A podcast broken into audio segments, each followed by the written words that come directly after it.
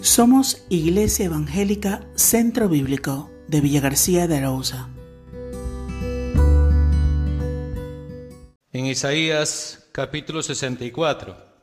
Si os acordáis, allá por el mes de noviembre inicié una serie de tres mensajes en los capítulos 63 y 64 de Isaías. En diciembre di el segundo y luego hice un paréntesis debido a las fechas navideñas para tratar otros temas y hoy retomo el tercer y último mensaje ahí en este libro de Isaías.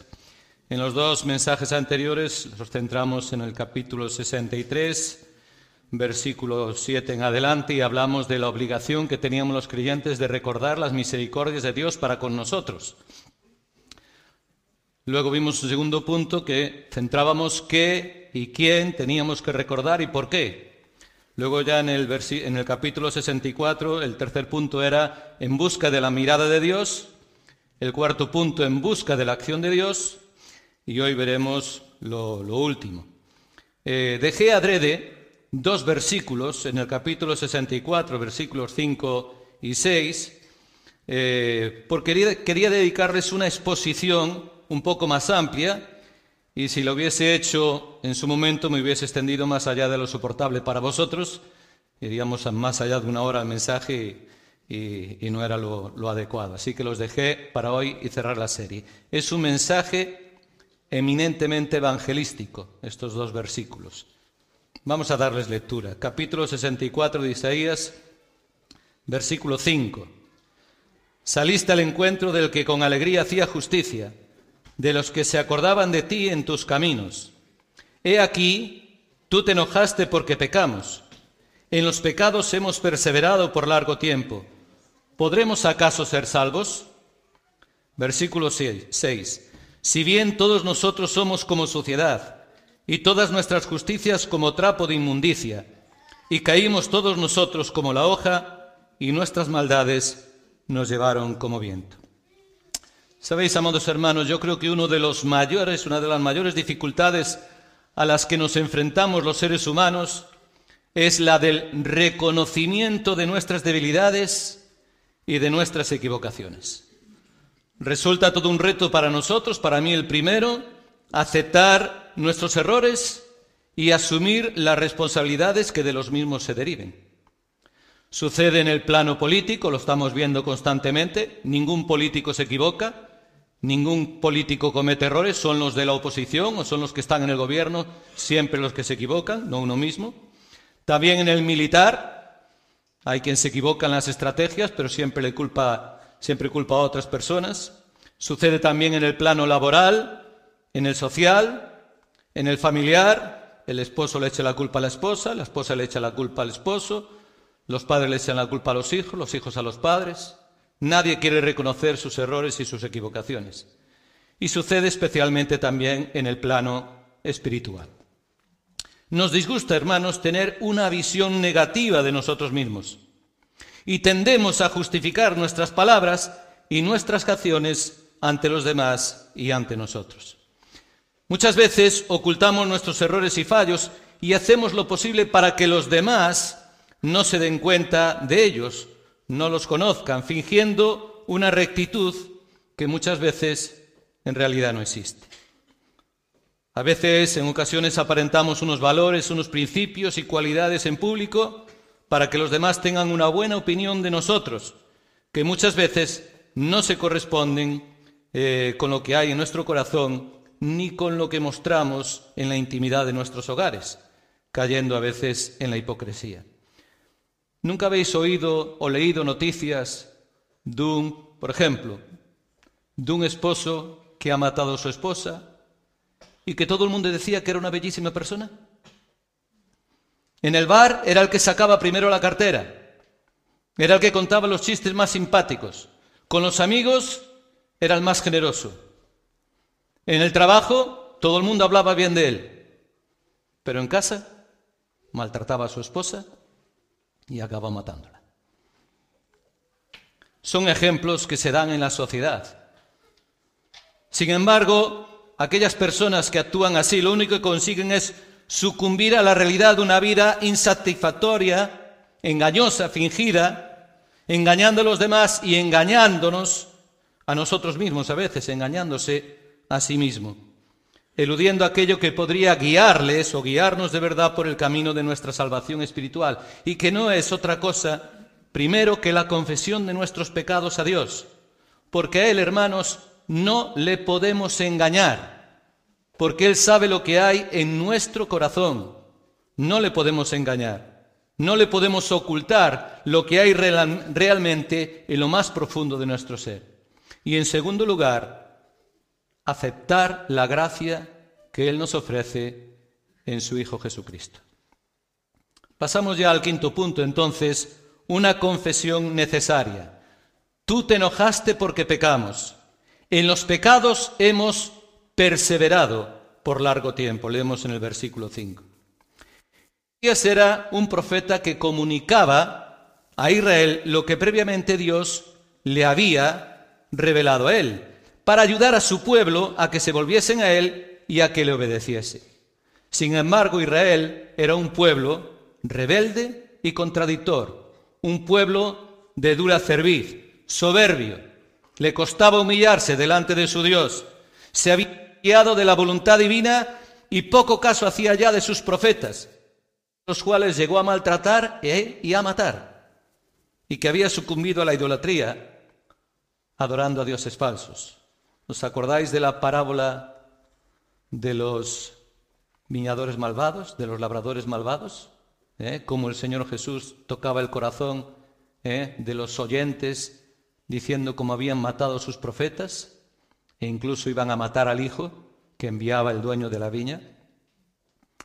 Isaías observa el pecado de Israel y no intenta ocultarlo ni justificarlo, sino que lo confiesa delante de Dios. En los pecados hemos perseverado por largo tiempo. Dios ya le reveló al profeta lo que opinaba de su pueblo. Fijaros lo que pone en Isaías capítulo 1 versículos 4, 6 y 10. Oh gente pecadora, pueblo cargado de maldad, generación de malignos, hijos depravados. Vaya expresiones de parte de Dios refiriéndose a su pueblo Israel. Dejaron a Jehová, provocaron a ir al santo de Israel, se volvieron atrás. Desde la planta del pie hasta la cabeza no hay en él cosa sana, sino herida, hinchazón y podrida llaga. No están curadas ni vendadas ni suavizadas con aceite. Príncipes de Sodoma, oíd la palabra de Jehová. Escuchad la ley de nuestro Dios, pueblo de Gomorra. Wow. Casi nada. ¿eh? El pecado de Israel deshonraba a Dios, provocaba su ira santa. Por eso dice Isaías, he aquí tú te enojaste, te airaste, porque pecamos. Y en su justicia, porque Dios es justo, se veía obligado a castigarles duramente. De nuevo en Isaías capítulo 1, versículos 5 y 7 leemos, ¿por qué queréis ser castigados aún? Pregunta Dios mismo. ¿Todavía os revelaréis? Toda cabeza está enferma y todo corazón doliente. Vuestra tierra está destruida, vuestras ciudades puestas a fuego, vuestra tierra delante de vosotros comida por extranjeros y asolada como asolamiento de extraños. ¿Recordáis el reino del norte, llamado Israel, fue conquistado por los asirios y más adelante el reino del sur, llamado Judá, ¿Eh? lo fue por los babilonios. Dentro de poco seguramente nos hablará Casimiro de ello en su serie sobre los reyes de Judá. Así fueron los israelitas quitados de su tierra, fueron esparcidos, sus ciudades fueron asoladas y destruidas y sus tierras fueron ocupadas por otras naciones. Dios no pudo pasar por alto el pecado de su pueblo. La actitud humilde de Isaías, su confesión, no fue imitada por sus conciudadanos y las consecuencias para ellos fueron terribles. Y hermanos queridos, aplicando este texto, esta es una fiel imagen de lo que ha sucedido y sigue sucediendo con el hombre, el cual desde los tiempos de Adán se ha enfrascado en una carrera vertiginosa de maldad y de corrupción moral y espiritual, fruto del pecado que anida en su corazón. La situación del corazón humano es de tal degradación que hemos llegado al extremo de que nada de lo que pueda hacer el hombre nos extraña o nos sorprende. Hace poco escuchaba por la televisión y leía también en la prensa de un padre que había violado a su bebé de seis meses y que había colgado las imágenes en Internet. Y ya no era el primero que lo hacía. El año pasado, hace seis o siete meses, otro caso parecido. Increíble. Pero lo leemos, lo escuchamos y a veces pasamos página.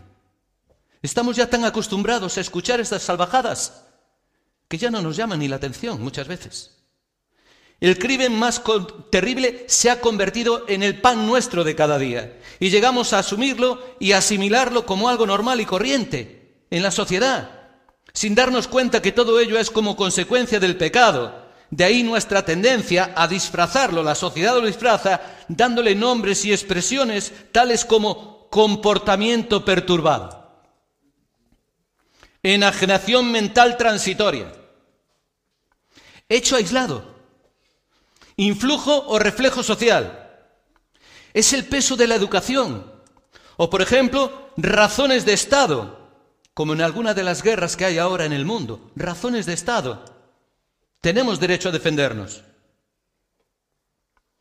Buscar el mal menor. Sí, vamos a hacer daño a ciertas personas, pero buscamos el mal menor porque si actuáramos de otra manera haríamos daño a más.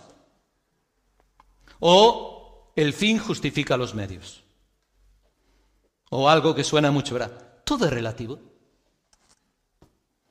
Además tenemos, hermanos, el concepto más encumbrado y que casi ha fomentado la aparición de un nuevo credo. ¿Sabéis cuál es? Nos ha hablado algunas veces en sus vídeos el pastor Eduardo. La tolerancia. La tolerancia. Tolerancia para justificar cualquier desobediencia a Dios en aras de la libertad personal o del inalienable derecho individual en la toma de decisiones. Soy libre y puedo hacer y decir y actuar como quiera. Por eso justificamos cosas como la eutanasia, como el aborto indiscriminado, como el adulterio, como la promiscuidad sexual o las prácticas sexuales antinaturales. Tolerancia del pecado, hermanos, es un concepto que Dios no contempla en su vocabulario, porque Él es santo y Él es justo, por lo que no puede tener ningún tipo de relación con el pecado ni comunión con quien la practica, ni puede perdonar a quien le rechaza y vive al margen de su voluntad, pues Él no tiene por inocente al culpable, como leemos varias veces en Deuteronomio o en Nahum capítulo 1 versículo 3. Dios nos revela en su palabra que no hay ningún hombre justo que haga lo bueno y que por ello todos estábamos, estamos o están destituidos de su gloria, es decir, de estar en su presencia. Lo podéis leer en Romanos 3, versículos del 9 al 23.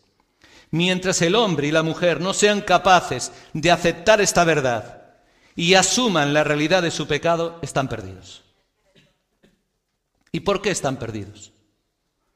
Porque el pecado tiene como consecuencia y justo castigo la condenación en el infierno, la muerte eterna, porque la paga del pecado es muerte, tal y como afirma, afirma Romanos 6:23. Sí, hermanos y amigos, habéis escuchado bien, pecado e infierno no son algo ficticio, no son cuentos de viejas para meter miedo a la gente, son algo real. Satanás, que también es real, incita al hombre a pecar y le hace creer que es libre para decidir por sí mismo qué hacer con su vida, pero en realidad lo tiene esclavizado, lo tiene sojuzgado. Acompañadme a Romanos capítulo 6. Leemos allí a partir del versículo 16 al 21. Dice allí, ¿no sabéis que si os sometéis a alguien como esclavos para obedecerle, sois esclavos de aquel a quien obedecéis? sea del pecado para muerte o sea de la obediencia para justicia? Pero gracias a Dios que aunque erais esclavos del pecado, habéis obedecido de corazón aquella forma de doctrina a la cual fuisteis entregados, y libertados del pecado vinisteis a ser siervos de la justicia. Hablo como humano por vuestra humana debilidad, que así como para iniquidad presentasteis vuestros miembros para servir a la inmundicia y a la iniquidad, así ahora para santificación presentad vuestros miembros para servir a la justicia. Versículo 20. Porque cuando erais esclavos del pecado, erais libres acerca de la justicia. Pero ¿qué fruto teníais de aquellas cosas de las cuales ahora os avergonzáis? Porque el fin de ellas es muerte. El pecador es esclavo del pecado y el fin que le espera es la muerte. Y esta esclavitud tendrá su máxima expresión en la eternidad cuando el hombre, después de ser juzgado por Dios, reciba el pago por su pecado, que es la completa, definitiva y eterna separación de Dios. Por ello, todo hombre y toda mujer deberían comenzar a reconocer su condición de pecadores, aceptando que su vida está llena de maldad y que está perdida. La confesión del pecado es capital para poder verse libre de él y es un paso previo al arrepentimiento, es decir, a la decisión de romper con el pecado para dar un cambio radical en la vida, volviéndose en busca de Dios. Y es que, hermanos, Dios sale al encuentro de, de los que con alegría hacen justicia, de los que se acuerdan de Él en sus caminos, leímos en el versículo 5, de los que le tienen en, cuenta en su vida, de los que intentan obedecerle y agradarle con lo que hacen. Con estos Dios tiene comunión, a estos son a quienes bendice y a quienes escucha en sus oraciones, pero no así a los que se rebelan en su contra y sucumben al pecado, a los que se mantienen en él sin arrepentirse por largo tiempo, los cuales provocan, como vimos, su enojo, su ira santa, su disciplina, como la sufrió Israel por causa de su rebelión. Si tú eres consciente de tu pecado, si has perseverado en él por mucho tiempo, si te sientes perdido y desesperado, si te has cansado de mentirte y de engañarte a ti mismo, confiesa tu maldad, confiesa tu pecado, porque Dios nos dice que el que encubre sus pecados no prosperará, mas el que los confiesa y se aparta alcanzará misericordia. Proverbios 28, 13. Sé valiente. Rompe con aquellos que justifican lo injustificable y hazte la pregunta que has de plantearte. ¿Podré acaso ser salvo? ¿Podré acaso ser salvo? Esto es lo que veremos en el punto 6. Una pregunta clave.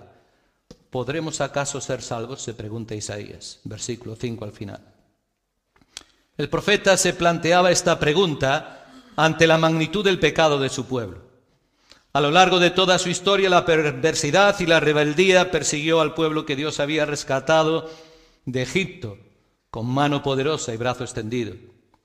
Le había dado la espalda y se habían desviado de su camino, desobedeciéndole, despreciándole, mostrando una tremenda dureza de corazón. Y en vista de todos sus pecados, el profeta se preguntaba, ¿cómo podrían esperar que Dios los perdonase siendo tan pecadores? ¿Con qué derecho podían esperar ahora que Dios los socorriese? El propio Isaías no eludió su propia responsabilidad y como israelita se incluyó entre los rebeldes y pecadores al confesar lo siguiente, todos nosotros somos como suciedad y caímos todos nosotros como la hoja y nuestras maldades nos llevaron como viento. Versículo 6. En estas palabras, Isaías proclamó una verdad de parte de Dios que abarca a toda la humanidad de todos los tiempos, pasado, presente y futuro, incluidos él, Isaías, e incluidos también todos nosotros, amados hermanos. Y es que todos somos como suciedad, como cosa impura, una palabra que significa contaminado y corrupto, haciendo énfasis en el carácter repugnante del pecado el cual nos deja sin vida, nos deja, como leímos, como hojas secas que son arrastradas por el viento de nuestras maldades. Y esta misma actitud humilde que tenía Isaías debería tenerla todo hombre y toda mujer ante su pecado. Y preguntarse, después de todo lo que he hecho, después de una vida llena de, pecado, ¿podré acaso ser salvo? ¿Podré acaso ser salva? Esta, hermanos, es una pregunta trascendente y es bueno planteársela. Pero el mero hecho de que alguien se la plantee no lo pone en el buen camino. Pues han sido muchas las personas que se han hecho esta pregunta a sí mismos y también a otros en busca de una respuesta que les diese satisfacción y sin embargo no la han obtenido. Unos habrán oído de boca de los más pesimistas algo parecido a esto. No, no puede ser salvo. Nadie puede. El ser humano no tiene remedio. ¿No lo habéis escuchado? Yo sí lo he escuchado. No tenemos remedio. Y se habrán ido tristes y desconsolados. A otros, los ateos, los nihilistas, los agnósticos, de los cuales nos habló también Eduardo hace poco en uno de sus vídeos, o los hedonistas, los que buscan el placer por el placer, les habrán contestado algo parecido a esto. ¿Salvo de qué? El pecado no existe. Dios no existe. No hay ningún tipo de castigo para ti. Vive tranquilo y aprovecha la vida a tope, carpe diem.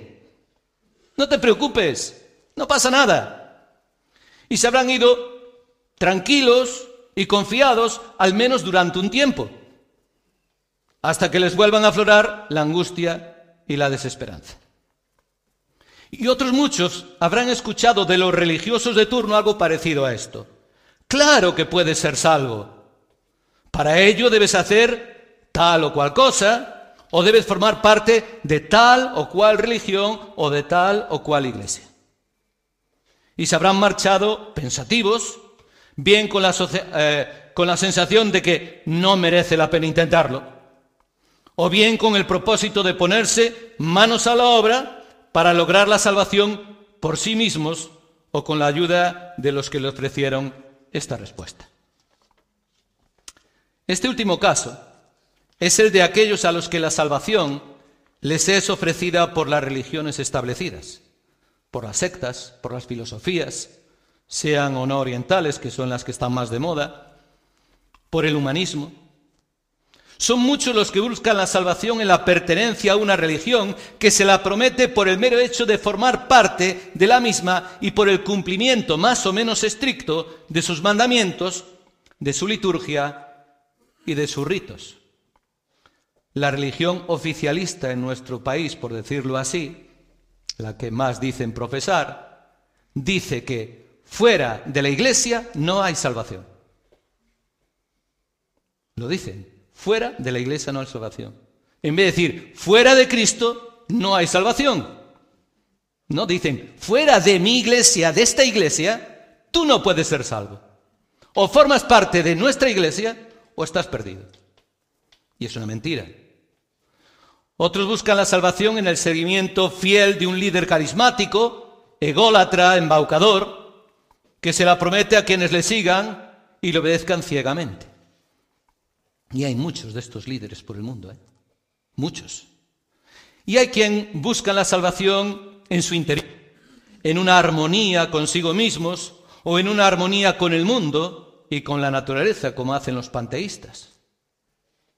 Y son muchos los que se esfuerzan de buena fe en vivir como buenas personas, procurar buenas obras para presentárselas como garantía de su salvación a Dios. Sin embargo, hermanos, ante Dios todo esto no tiene ningún valor. Porque todas las obras de justicia que podamos hacer cualquiera de nosotros y queramos presentar a Dios nuestros esfuerzos personales por agradarles, son para Él, y lo dice aquí, como trapos de inmundicia. Como trapos de inmundicia. Y sabéis, hermanos, la traducción no nos parece tan ofensiva ni lastima demasiado nuestra sensibilidad. Trapos de inmundicia. Pero sabéis, según un teólogo que se llama John A. Brown, nos dice, cito a Brown, el original cataloga estas obras de justicia como trapos de menstruación. Y sabéis que la mujer que sufría de flujo de sangre estaba apartada de la vida familiar, porque era impura, de la vida social, de la vida religiosa de su pueblo. Era como una apestada mientras tuviese el flujo de sangre. Lo sabemos, ¿verdad? ¿Cómo podemos nosotros ser salvos, dice Brown, cuando somos tan mundos ante los ojos de Dios? ¿Por qué debería Él librarnos cuando lo mejor que nosotros podamos dar o hacer, todas nuestras justicias, no son más que sucios y pestilentes trapos de menstruación? Así de repugnantes somos ante los ojos de Dios por causa de nuestro pecado. Esa es nuestra verdadera naturaleza, termina diciendo Brown. Hermanos, cuando Dios no está en el corazón y en la mente del hombre y de la mujer, cuando éste vive sin tenerle en cuenta, cualquier cosa buena que haga no es más que fruto del orgullo y de la soberbia de alguien que se cree autosuficiente y que por sus méritos contraídos con sus medios y por sus fuerzas, cree haberse ganado el favor de Dios, el perdón de sus pecados y la salvación. ¿Quién no ha oído alguna vez a alguien decir, tengo el cielo ganado? Yo sí lo he escuchado. Tengo el cielo ganado.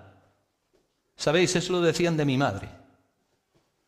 Y cuando yo hablé el día de su entierro, dije, no, mi madre no tenía el cielo ganado. ¿Era muy buena persona? Sí, pero el cielo no se gana. El cielo se recibe por gracia por medio de la fe en Cristo. Ni se merece, ni se gana. Pues, hermanos, si bien hacer buenas obras es muy bueno, y regir nuestra vida por unas normas morales y éticas es lo adecuado, todo ello sin rendir nuestra vida a Dios, sin tener a Cristo en nuestro corazón, no sirven de nada. Puede que hoy tú te estés planteando la pregunta clave, ¿podré acaso ser salvo?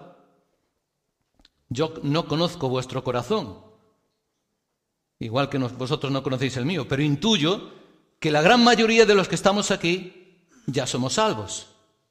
Pero puede que haya alguno que todavía no lo sea. Y a él va dirigida esta exhortación. Si te haces esta pregunta, es porque eres consciente de tu pecado y de que éste te tiene atrapado, lo cual provoca en ti angustia y desesperación espiritual. Puede que todo lo que hayas probado hasta ahora no haya solucionado tu problema y que por ello busques otra respuesta. Y Dios te ofrece algo diferente. Te ofrece un nuevo camino, la salvación que está a tu alcance y que solo tienes que aceptarla. Y eso es lo que vamos a ver ya en el séptimo y último punto de este triple mensaje que yo he titulado La salvación. Pero la salvación con mayúsculas, porque es la única verdadera salvación. Si todo lo que has probado ha sido un fracaso, si nada ha logrado alejar de tu pesar, alejar tu pesar, si espiritualmente te sigues sintiendo perdido, Dios está dispuesto a cambiar todo esto en tu vida, porque Él quiere tener un encuentro personal contigo. Lo mismo quería hacer con Israel y por ello exhortaba a su pueblo a que fuesen justos y a que le tuviesen en cuenta en su caminar, saliste al encuentro de que con alegría hacía justicia de los que se acordaban de ti en tus caminos. Dios sabe de tu dolor. Dios conoce tu situación. Sabe que el pecado te tiene abatido y desea salvarte. Esto es lo primero que tienes que saber. Y es que Dios te ama a ti y a ti personalmente. Te conoce. Y te ama con amor infinito, con un amor eterno, a pesar de que seas un pecador. Pero Dios también es santo. Dios también es justo, como dije antes. Y por ello su amor por ti no puede quebrantar su santidad y su justicia, perdonándote tus pecados sin más, porque Él no puede negar su propia naturaleza, no puede negarse a sí mismo. Sin embargo, Dios te ofrece una solución para tu problema, el problema de tu pecado. Y lo hace por medio de un plan de salvación que él mismo y ejecutó, en el cual su amor con mayúsculas se puso de manifiesto de una manera sublime por medio de un sacrificio del cual hemos cantado nada más empezar el culto. Un sacrificio único, un sacrificio supremo, realizado a mi favor y a tu favor.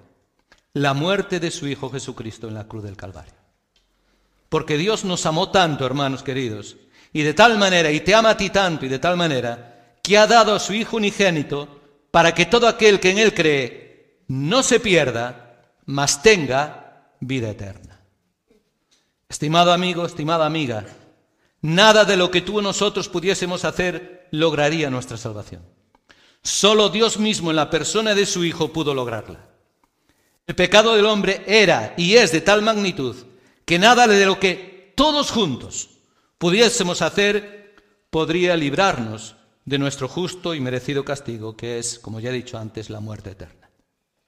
Por eso lo tuvo que hacer Dios, quien por medio de su Hijo, de Jesús, salió a nuestro encuentro, tomando la iniciativa, porque Cristo, siendo Dios, descendió del cielo y tomó forma de hombre, se encarnó, y a pesar de que nunca cometió pecado alguno, pues Él es santo, justo y perfecto como Dios que es, y completamente inocente de cualquier mal, Él cargó con nuestro pecado, con mi pecado, con tu pecado, hasta la cruz, en la cual, como hemos cantado también, ocupó nuestro lugar y sufrió nuestro castigo muriendo por ti y también por mí.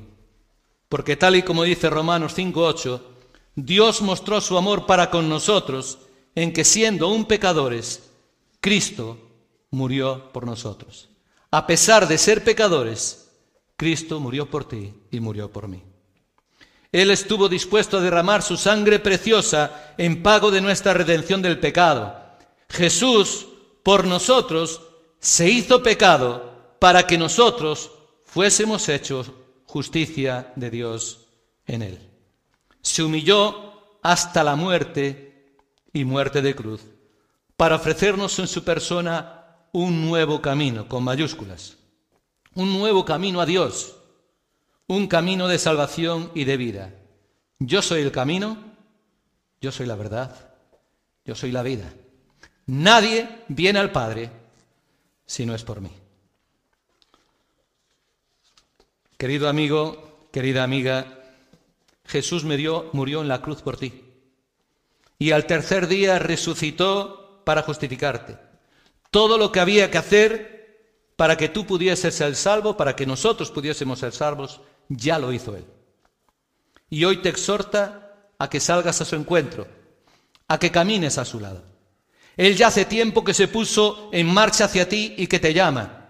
Venid a mí todos los que estáis trabajados y cargados, angustiados y agobiados, y yo os haré descansar. Jesús te ofrece descanso y ofrece reposo para tu alma. Si tú confiesas tu pecado y te arrepientes del mismo, busca a Cristo. Dios te ofrece en Él, por su gracia y por su misericordia, la salvación de tu alma. Tú no la mereces, como tampoco la merecía yo, ni tampoco ninguno de los presentes. Pero si depositas tu fe en Cristo, si confías en Él y en su obra, si crees de verdad que Él murió por ti y que Dios le levantó de los muertos, y le aceptas como tu Señor, Salvador y Dios personal, entonces, y solo entonces, recibirás el perdón completo de tus pecados y la vida eterna en la presencia de Dios. Si tú te estás planteando esta pregunta, ¿podré acaso ser salvo? ¿Podré acaso ser salva? Déjame contestarte con un sí rotundo. ¿Puede ser salvo? Puede ser salva. Puede serlo solo en Cristo Jesús. Porque hermanos y amigos, no hay corazón tan duro que el Señor Jesucristo no pueda ablandar. Ni tan perdidos que el Señor Jesús no pueda encontrar y no pueda salvar. No tengas dudas. No tengas ningún temor. Acepta lo que Dios, por su gracia, te ofrece en su Hijo. Él te ofrece a ti el perdón de tus pecados, te ofrece la vida eterna y te ofrece ser adoptado como hijo de Dios y heredero de Dios. Os dije que este era un mensaje eminentemente evangelístico y así fue. A veces tenemos que pensar más en los que no son del Señor que en los que ya somos del Señor. Porque como he dicho antes, solo el Señor conoce lo que hay en el corazón de cada uno de nosotros. Pues que el Señor bendiga su palabra y la aplique a cada una de las necesidades de los que estamos aquí.